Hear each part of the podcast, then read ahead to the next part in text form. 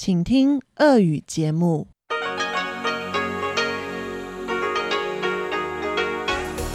В эфире Международное радио Тайваня. Здравствуйте, дорогие радиослушатели! В эфире Международное радио Тайваня и вас из тайбэйской студии приветствует ведущая Ольга Михайлова. Сегодня пятница, 2 апреля, и мы начинаем наше ежедневное вещание из Китайской Республики с выпуска новостей. Далее вы, как всегда, прослушаете тематические передачи. Перекрестки истории с Андреем Солодовым, радиопутешествие по Тайваню с Чеченой Кулер и ностальгия с Лилией У. Напоминаю, что слушать нас можно на коротких волнах на частоте 9490 кГц с 11 до 12 UTC и на частоте 5900 кГц с 17 до 17.30 UTC. Нас также можно слушать на сайте по адресу ru.rti.org.tw.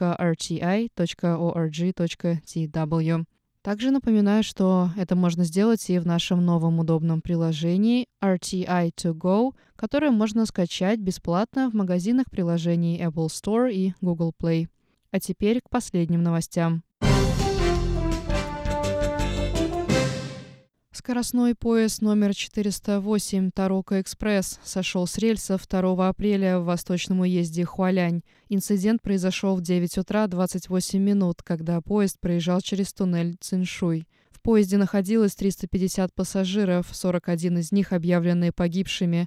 Около 100 человек получили ранения разной степени тяжести и развезены по больницам. Наибольшее количество жертв насчитывается в первых двух вагонах состава. На месте работают спасатели. Эвакуация пассажиров осложнена тем, что большая часть состава находится внутри туннеля. Пассажиры продолжают выходить из поезда, что затрудняет продвижение спасателей к последним вагонам. Сообщается, что вагоны 5, 6, 7 и 8 сильно деформированы, что еще больше осложняет спасательные работы. По одной из версий, причиной инцидента является столкновение поезда с грузовым автомобилем, который скатился на рельсы в результате неправильной парковки. Тарока Экспресс развивает скорость до 130 км в час и является одним из самых скоростных поездов своего типа. Настоящий инцидент уже стал самым массовым по количеству жертв и превосходит инцидент 2018 года, когда 18 человек погибли и 175 пострадали в результате крушения экспресса Пуюма на северо-востоке острова.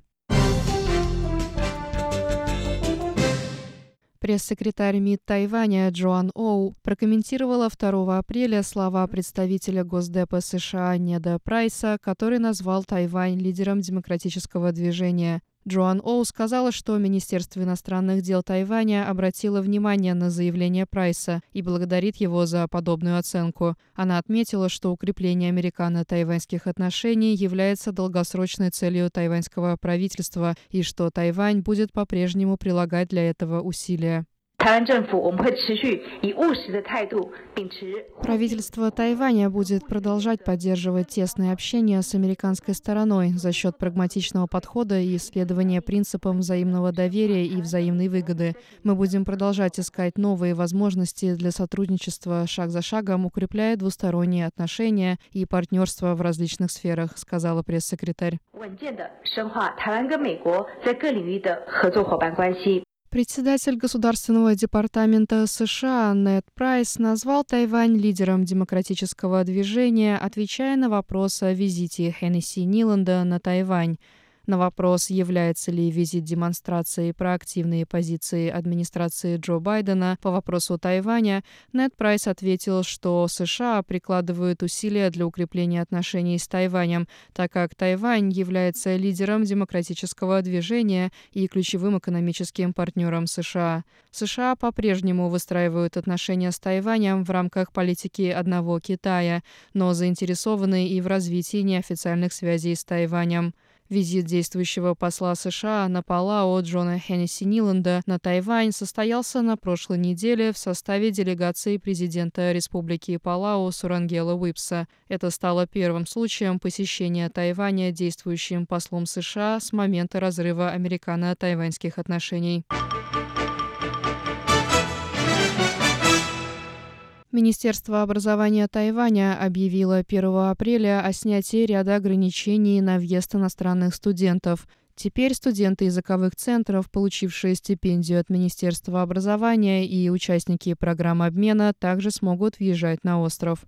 Запрет на въезд иностранных студентов на Тайвань был введен 1 января текущего года в рамках мер противоэпидемического контроля – Начиная с 9 февраля ряд ограничений был снят, однако только студенты высших учебных заведений, получившие стипендии Министерства образования, имели право на посещение страны. Начиная с 1 апреля студенты языковых центров, получившие стипендию на изучение китайского языка от Министерства образования, также смогут въезжать в страну.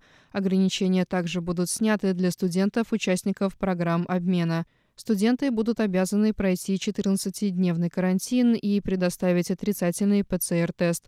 По сообщениям Министерства образования, по две перечисленные категории попадает около 1400 студентов. Туристические компании Тайваня сообщают, что для формирования второй тургруппы на Палау пока не хватает заявок. Во втором потоке туристический пакет на Палау купили лишь 10 путешественников с Тайваня, что в разы меньше состава первой группы. Среди негативных факторов, вызывающих низкий спрос, называют высокую стоимость авиаперелета. Согласно противоэпидемическим мерам, предпринятым в рамках коридора, количество пассажиров на одном рейсе ограничено, что влияет на цены на билеты. Еще одним фактором, повышающим стоимость, является необходимость обучения сопровождающего персонала правилам противоэпидемического контроля. Наконец, жители Тайваня не вполне уверены в безопасности такой поездки. По сообщениям тайваньских туристических агентств, поездку в рамках второго потока, которая должна пройти с 4 по 7 февраля, пришлось перенести из-за недостаточного количества заявок. Сейчас старт второго потока планируется на 10 апреля. Туроператоры надеются, что рекламные кампании помогут привлечь больше туристов. Туристический коридор, программа безбарьерных путешествий между Тайванем и Палау, стартовал 1 апреля. Первая тургруппа из Тайваня составом 100 человек уже прибыла на Палау. По задумке авторов проекта, туристический коридор позволяет туристам из обеих стран пропустить период карантина, который в случае путешествий по другим направлениям является обязательным. На этом новости пятницы 2 апреля подошли к концу. Для вас их провела и подготовила ведущая русской службы Международного радио Тайваня Ольга Михайлова. Далее вы услышите тематические передачи «Пятницы», «Перекрестки истории» с Андреем Солодовым, радиопутешествие по Тайваню с Чеченой Кулер и программу «Ностальгия» с Лилией У. Не переключайтесь.